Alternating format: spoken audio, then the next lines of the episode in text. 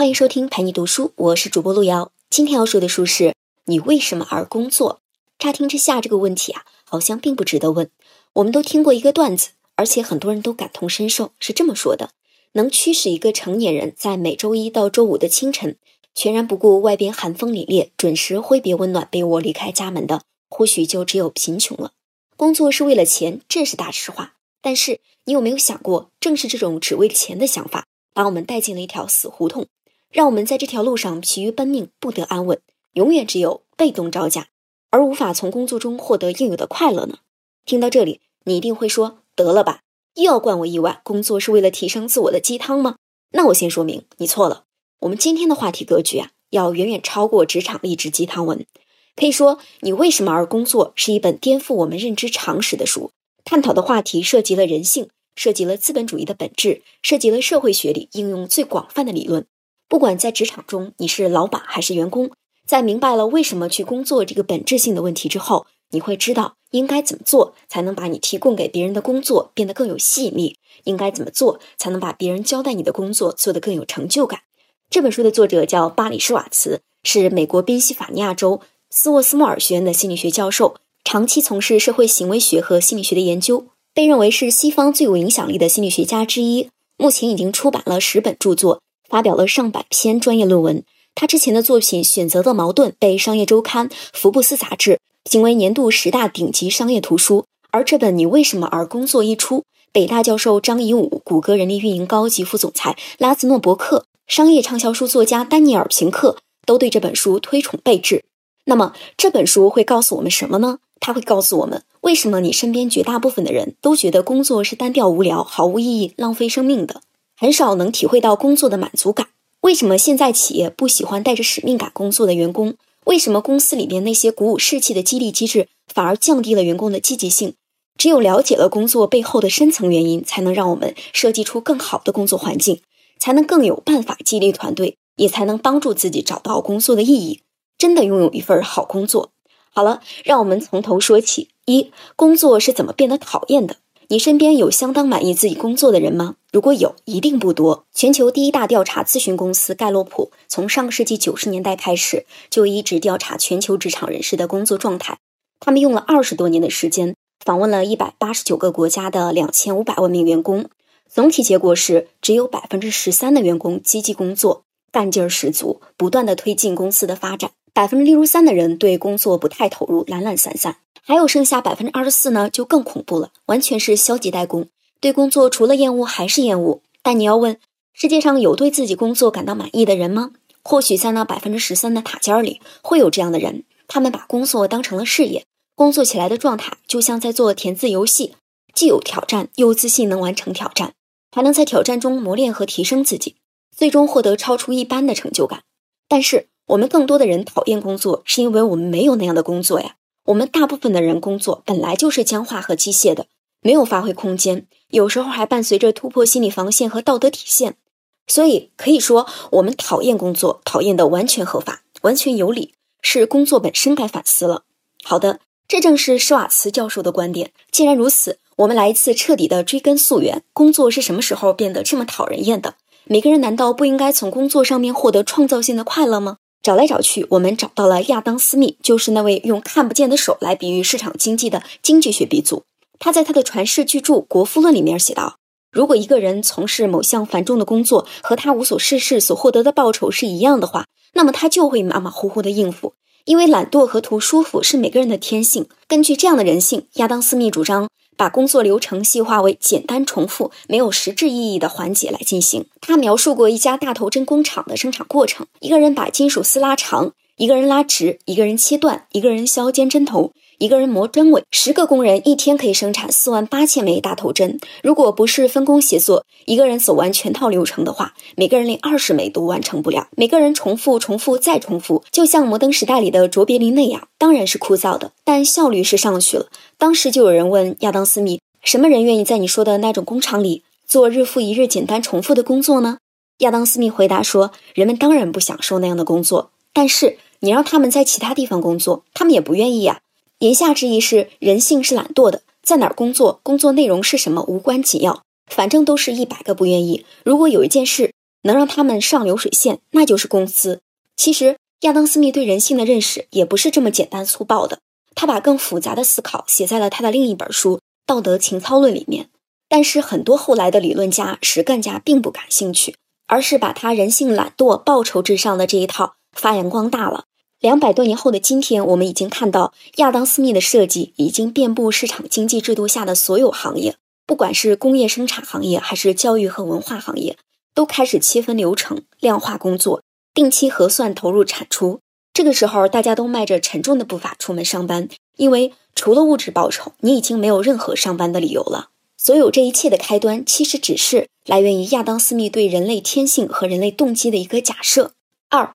带着使命感工作，但雇主通常不允许。这个假设有什么不好？我们说，假设人性懒惰、报酬至上，对员工、对企业都不是最好的选择。首先，我们来看它对员工的影响。有研究人员针对各行各业的工作者做过一个访谈。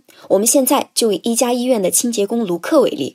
讲一个道理。有一天，一个病人的父亲跟卢克大发脾气，说他没有打扫他儿子的病房。但其实卢克已经打扫过了，只不过当时这个父亲不在场。卢克开始跟这个父亲争论，但是突然他像意识到什么一样，马上说：“对不起，我会去打扫房间。”卢克为什么不据理力争了呢？他事后跟访谈人员说，他一下子理解了这个父亲。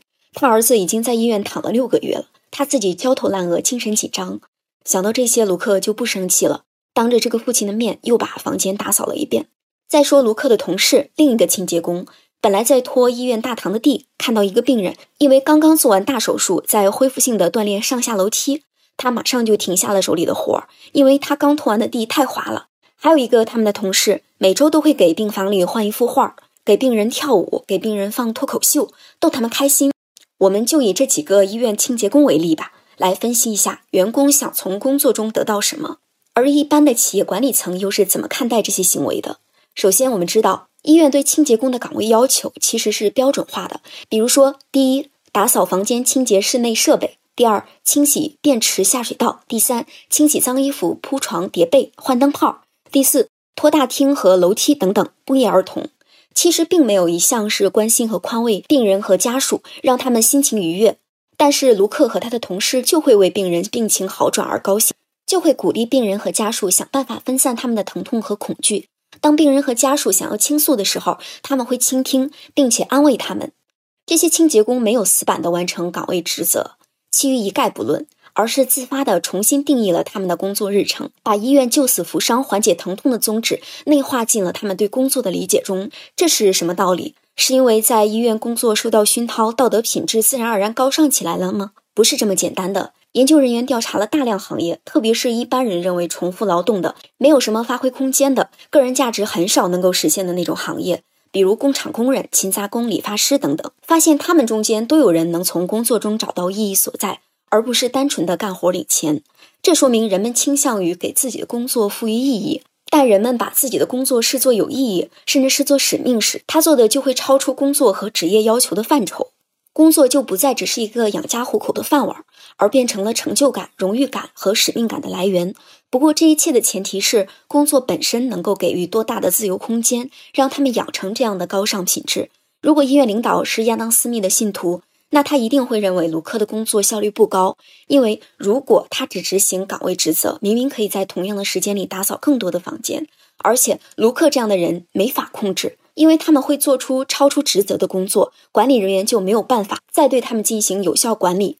正常人都知道，卢克这类员工是医院的财富，但是出于效率和管理的需要，经理人会打压自己的企业中这种不循规蹈矩的人。所以，施瓦茨教授说：“你再也无法得到优秀的员工。”这句话不对，应该是只有你给人们提供的工作既无聊又单调的时候，你才会再也无法得到优秀的员工。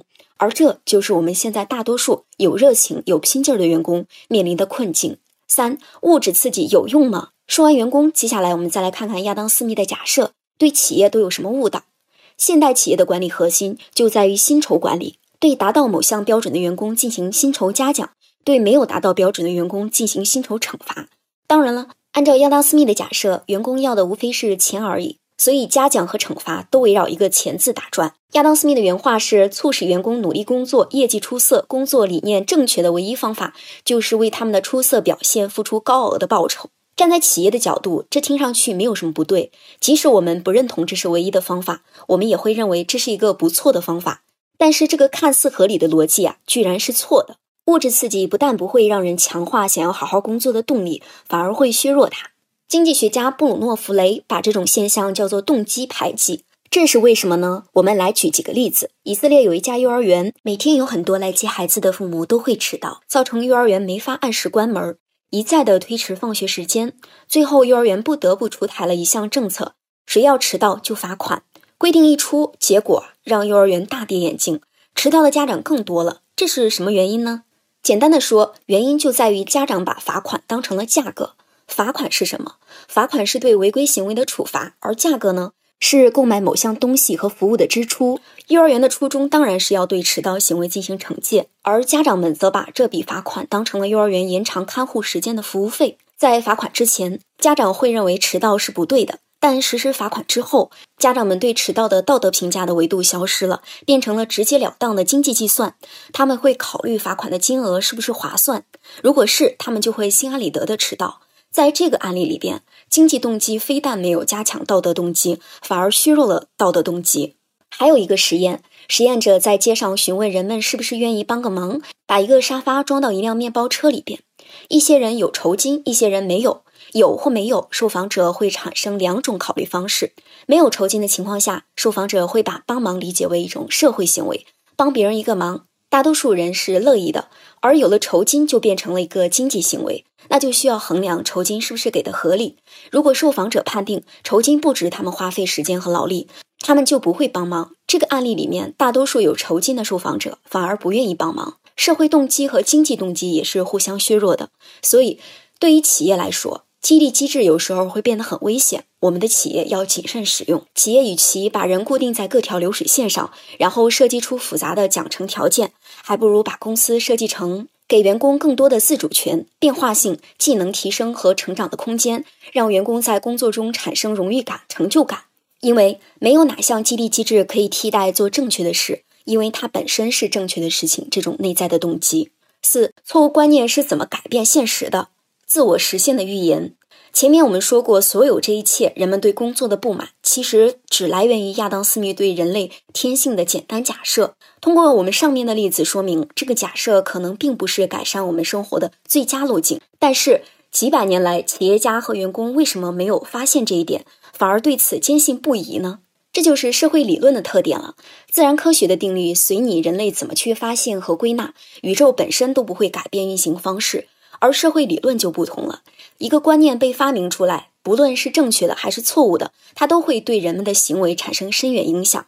并且让人们的行为按照这个观念的逻辑去演变，让这个理论变得愈发牢固。社会学理论把这个现象叫做自我实现的预言。有一个教育领域的经典实验是这样：研究人员在小学的教室里随机的指定一些学生，告诉老师说他们智力超群，未来非常有可能取得很好的学术成就。当然就是瞎说的。但是因为专家都发话了。他们的老师在有意无意中改变了对待这些学生的方式。期末的时候，这些小学生真的表现的就非常好。还有一个例子说，有一个观点是黑人员工不适合加入工会，因为他们的生活标准低，什么低工资的活都愿意干，所以准是工人阶级中的叛徒。结果在工人大罢工的时候，正是因为黑人不是工会成员，他们真的变成了填补工厂劳动力的空缺的人选。表面上看，黑人不适合加入工会的预言实现了，但是仔细分析原因，我们就会发现，正是观念的力量导致了因果，让预言实现了。这已经很好的说明了观念对行为的作用。只要人们愿意相信，哪怕是个错误的理论，它也可能变成真的。其实亚当·斯密很早就知道这个道理。看看他的原话是这样说的：“将生命耗费在一些简单操作上的人，是没有机会发挥他们的聪明才智的。”同时，由于他们所做的工作极其简单，根本不存在什么困难，所以也就根本不可能为了解决困难发明出来什么。他们也就自然的丧失了开发聪明才智的习惯。久而久之，他们就变成了人类可能的愚蠢而傲慢的样子。这讲的可不就是自我实现的预言吗？回到我们的主题，你能说人性就是贪图舒适安逸，只求金钱回报而不讲精神回报的吗？错了，人类的天性是一项发明，而不是发现。是亚当·斯密对人性进行了这样的发明。五，人性需要重新定义。有一个故事说的是一只蝎子想要过河，就找一只青蛙，请它驮自己过去。青蛙不干，说你会蛰我的。蝎子说不会的，要是我蛰你，我们俩都会淹死。青蛙一听有道理，就答应了。当他游到河中央时，青蛙感觉背上一阵剧痛，大声呵斥蝎子说：“你为什么要蛰我？”蝎子无奈地回答：“我控制不了，这是我的天性啊。”说罢，他们渐渐地沉入了河底。这是我们以前理解的人性，是一成不变的。就像蝎子，但是人类不是蝎子，天性没有那么简单。刚才已经说了，人性很大程度上出于人类自己的设计。如果我们设计的工作环境能够体现出我们的价值，那么我们就能培育出看重工作价值而不仅仅是物质回报的人性来。如果我们设计的工作环境能让员工找到意义，那么我们就能培育出注重工作意义的人性来。工业革命让人类脱离了贫困，人们的物质生活极大了改善。这是人类文明最伟大的成就之一，但是工业革命缓解了物质的贫瘠，代价却是精神上的贫瘠。作者告诉我们，或者在经济发展的初期，这样的代价是必须的。但是到了今天，如果还坚持这种牺牲精神富足来换取物质的行为，就太说不过去了。我们每个人都要努力去创造一种值得我们追求的人性。幸运的是，很多企业已经意识到了这一点，比如丰田汽车，比如谷歌。管理学家杰弗里·普费弗长期研究公司怎样才能让自己持续的增长利润。他发现，如何造就一家好公司和如何造就一份好工作本质上是一样的。那些高效率的公司都有以下特征：一、提供完善的工作保障；二、团队自我管理，分散决策权，给员工很高的自主权；三、提供员工高于行业标准的薪酬，但不靠个人激励机制。公司盈利时，所有员工都参与分成。四。完善的培训体系。五、评估职工的表现，但不过度评估。六、把公司的目标和愿景融入公司的每一步实践里。如果你是个老板，努力把你的公司打造成这样；如果你是个员工，努力进入这样的公司吧。好了，你为什么而工作的重点部分就讲完了。我们再来总结一下：我们首先找到了工作为什么这么招人讨厌的源头，那就是经济学鼻祖亚当·斯密的人性懒惰、报酬至上的理论假设。正是因为这个假设，人类进入了流水线化的生产，工作变得重复、机械、僵化，每个人的意义被降到了最低。然后我们分别从员工和企业两方面论述了为什么亚当·斯密的假设有误导效果。